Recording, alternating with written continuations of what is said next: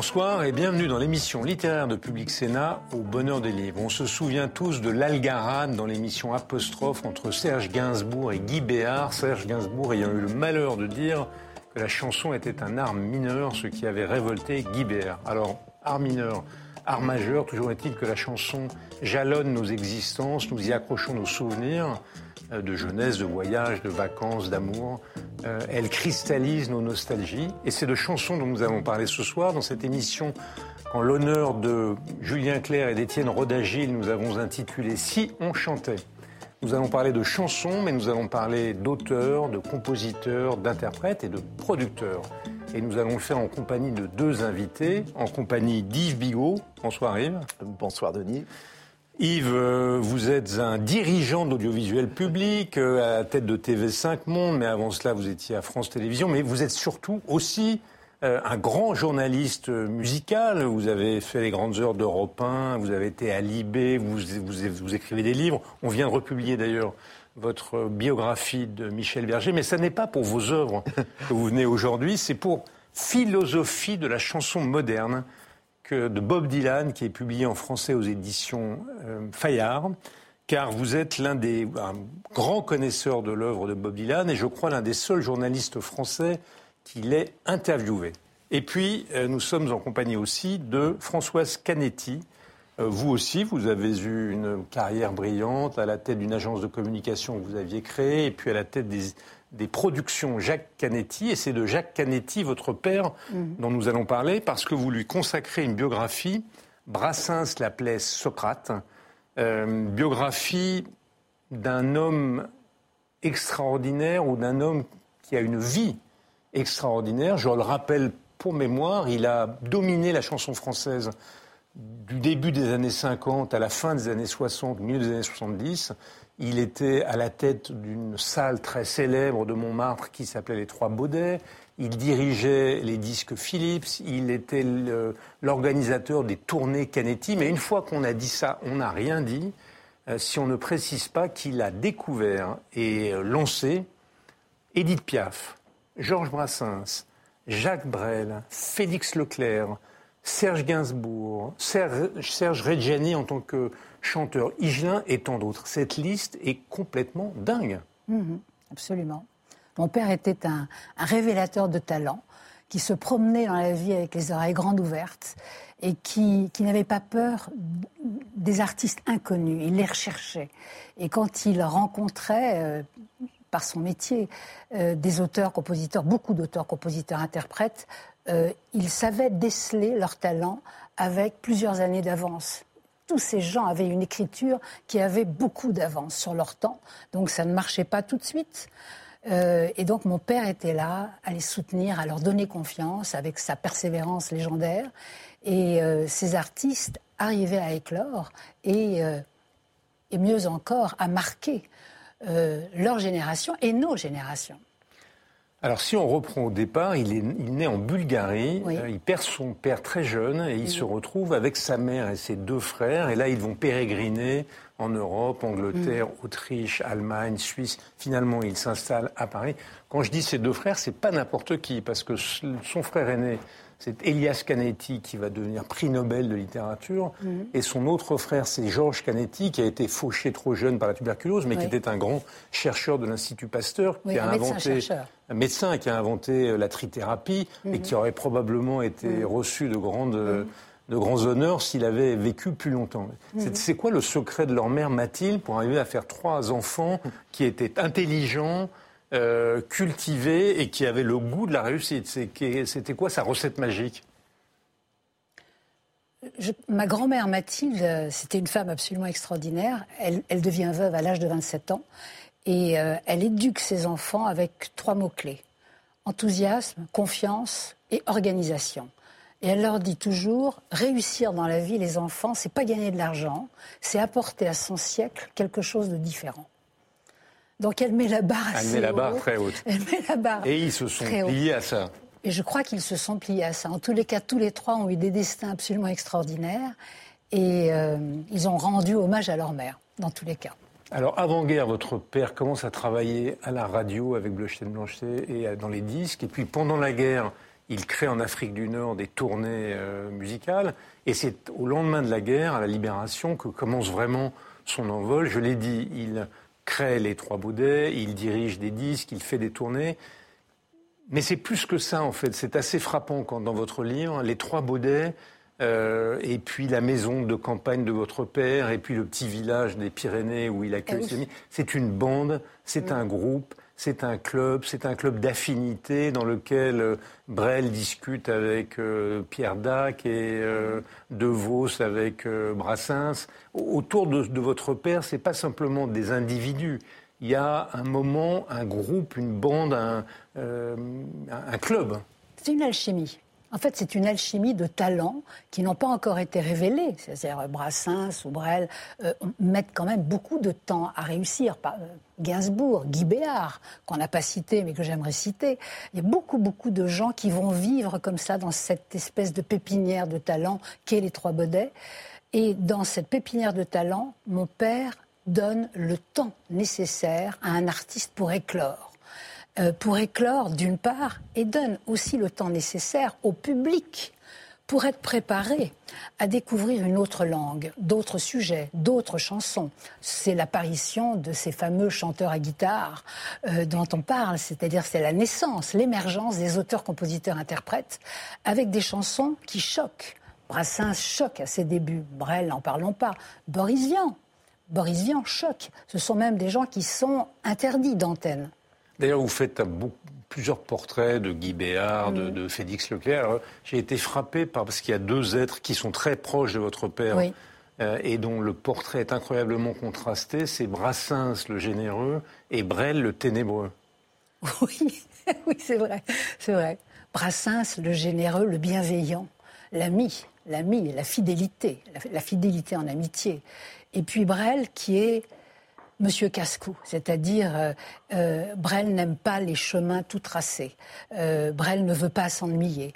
Brel, Brel chante hurle, devient, si vous voulez, devient l'interprète de ses chansons, et c'est un interprète magnifique. Mais il est très dur, notamment avec votre père, parce que dans ce livre, on voit qu'il y a des grandes histoires d'amitié, des grands coups de foudre amicaux, mais aussi d'énormes brouilles, parce que ces artistes ne sont pas faciles, mais parce que votre père ne devait pas être facile non plus.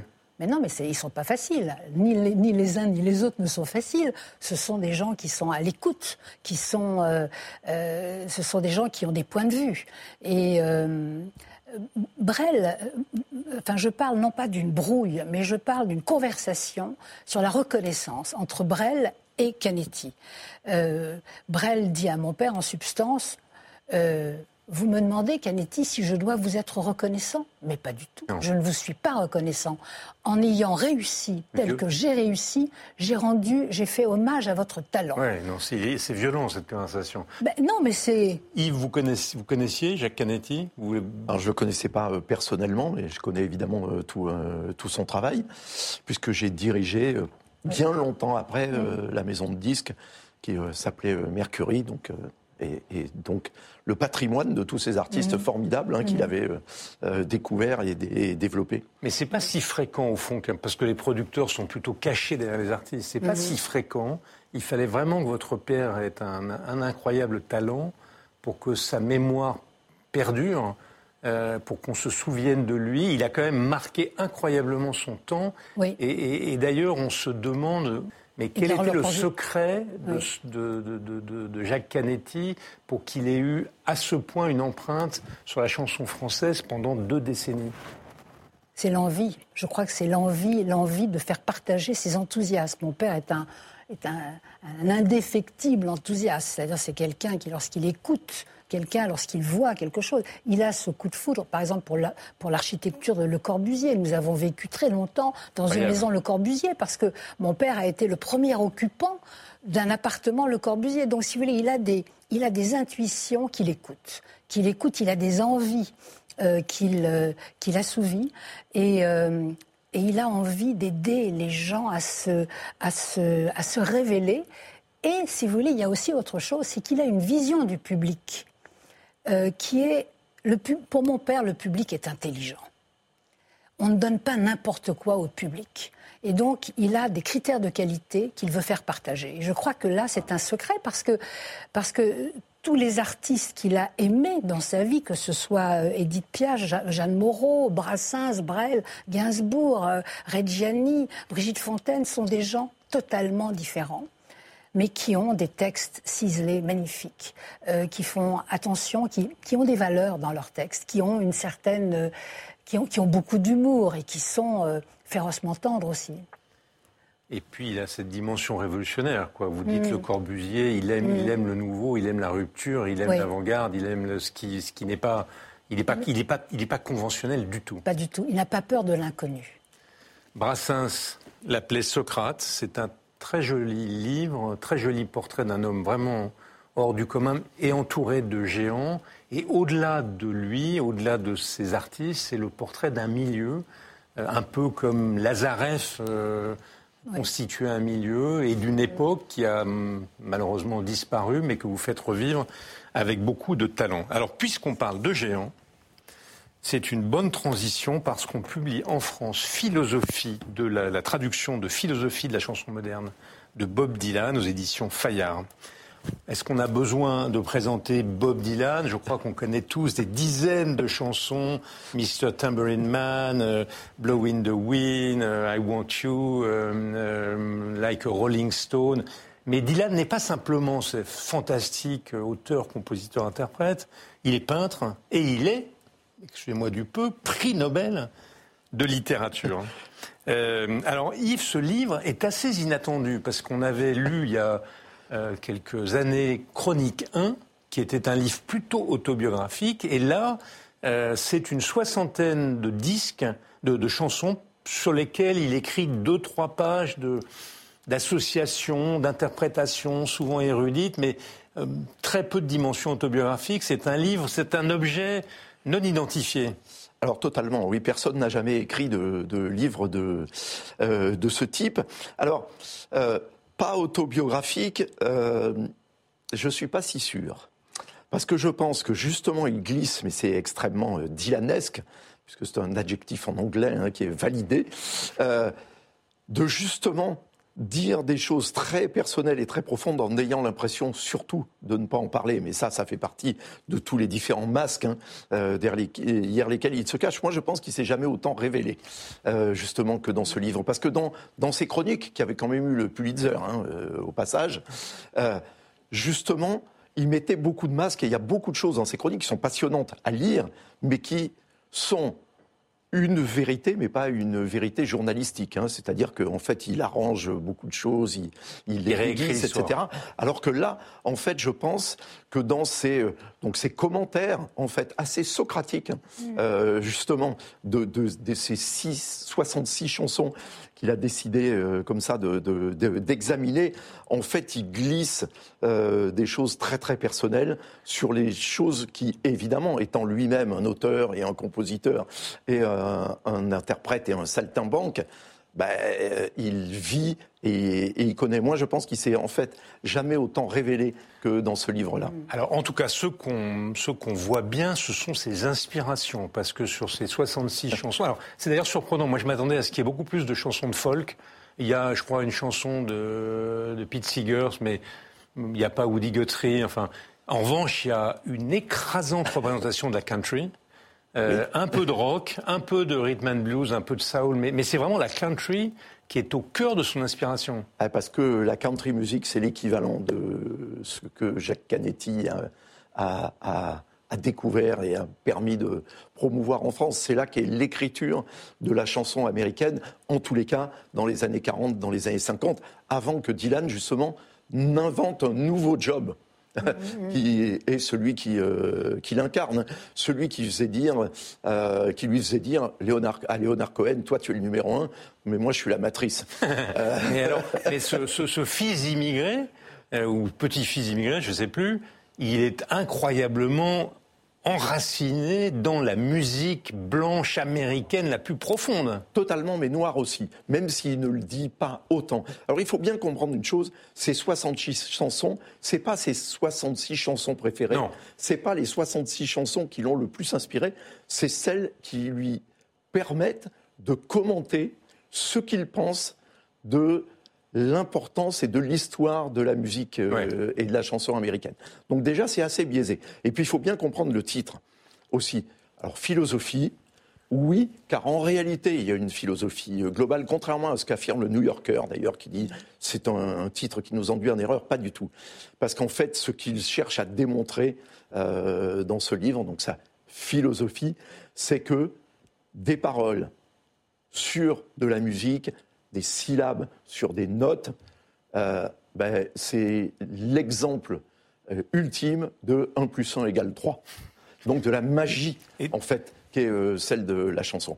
Et puis, pardon Denis, mais quand il dit la chanson moderne, évidemment tout le monde dit ah mais comment ça se fait qu'il parle pas de ses contemporains, de ses héritiers non plus ou des rappeurs d'aujourd'hui? C'est parce que pour lui la chanson moderne, c'est exactement euh, ce qu'a développé euh, Jacques Canetti en France. C'est-à-dire à partir du moment où la chanson a des auteurs et où on n'est plus dans la tradition venue des ballades anglo-irlandaises. C'est la chanson des années 40-50 en fait. C'est ça qui est. C'est exactement ça. C'est les temps modernes de Charlie Chaplin en fait. C'est ce, Parce qu'en effet, cette modernité là à laquelle il se réfère. C'est pas celle d'aujourd'hui. En effet, on est frappé. C'est les... Alors, il y, a très peu de, grands chanteurs. Il y en a un peu. Il y a Little Richard, il y a Elvis Presley, il y a Bing Crosby. Mais ils sont une quinzaine. Et, d'ailleurs, souvent, ce sont plutôt des phases B que des chansons. Il y a Tutti Frutti, mais ce sont plutôt des phases B. Mais euh, c'est vrai que c'est les chanteurs qu'il aime. Euh, enfin, c'est la chanson des mâles blancs de plus de 80 ans. Il y a, il y a, y a peu de noirs, il y a peu de, c'est ce qu'il est. Et c'est ses prédécesseurs. Il y a très peu de ses contemporains. Bien sûr.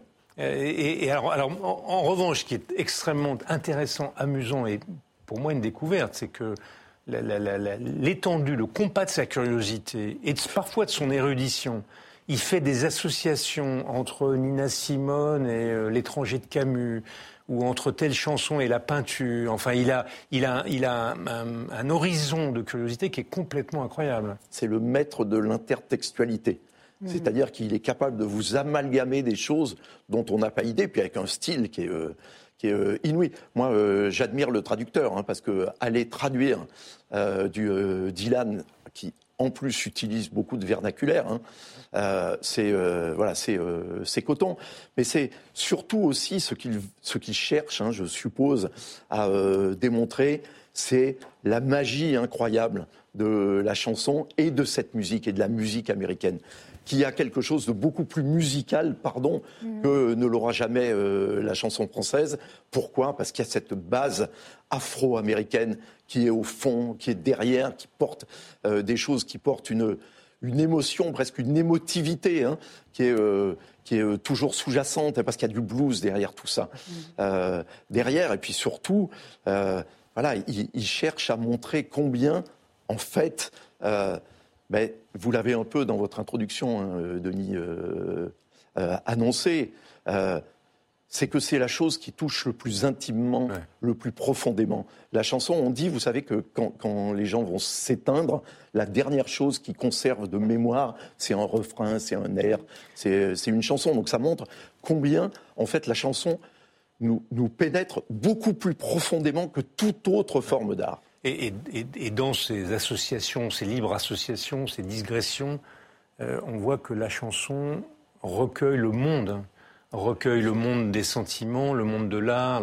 Mais quel portrait, euh, vous, diriez, vous avez dit tout à l'heure que c'était un livre assez intime et personnel, euh, quel portrait vous, vous semble-t-il naît de la lecture de. Moi, j'ai eu l'impression d'un, Je ne le connais pas, j'adore ses chansons, je connais toutes ses chansons, mais presque un Asperger, enfin, quelqu'un d'extrêmement à la fois ouvert sur le monde par une forme d'hypersensibilité, mais très fermé, froid par moments, enfin, un, drôle de personnage.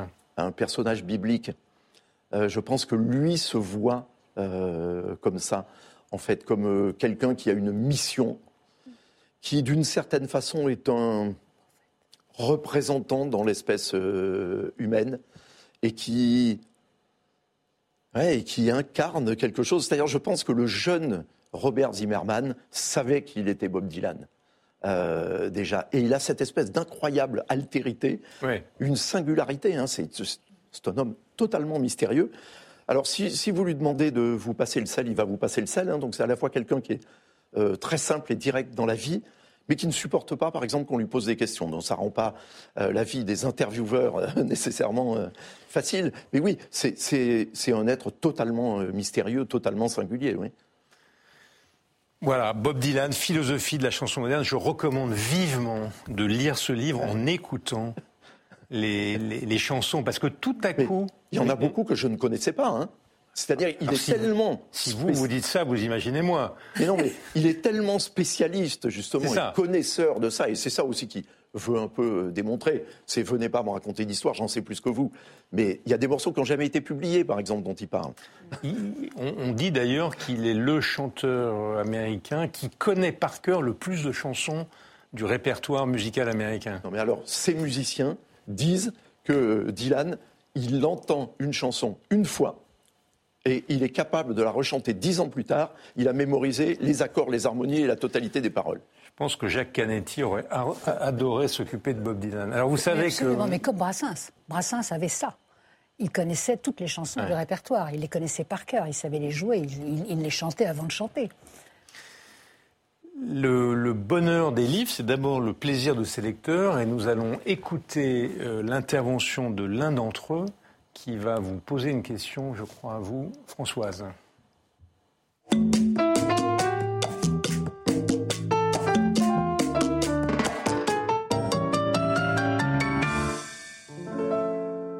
Bonjour Denis, bonjour Françoise Canetti. Euh, je suis David Lebourg, étudiant en troisième année de licence de lettres à l'Université d'Orléans, euh, professeur stagiaire de français et logiquement passionné de littérature. Euh, la littérature, c'est un monde par lequel je suis entré à travers la musique.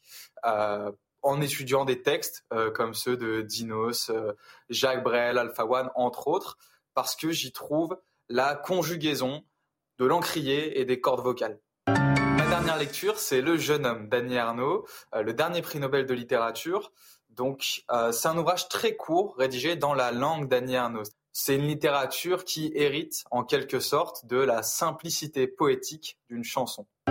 Françoise Canetti, c'est tout le monde de la musique que l'on voit croître à travers la vie de votre père. Et selon moi, la littérature, c'est la transposition des harmonies et des discordances. C'est une symphonie sur papier. Euh, historiquement, la musique a toujours chanté la littérature. On a chanté Jacques Prévert, on a chanté Raymond Queneau, vous l'abordez d'ailleurs dans votre ouvrage. Euh, ma question, c'est donc, euh, pensez-vous que la littérature puisse écrire la fantaisie impromptue de la musique? Question complexe de David, cher François. Ben, euh, il faudrait reformuler, pensez-vous que la musique puisse je le comprends comme étant est-ce que la musique est capable de reproduire euh, ce que donne la littérature, ou, plutôt est-ce que la littérature est capable de reproduire ce que donne la musique? Moi, je dis non.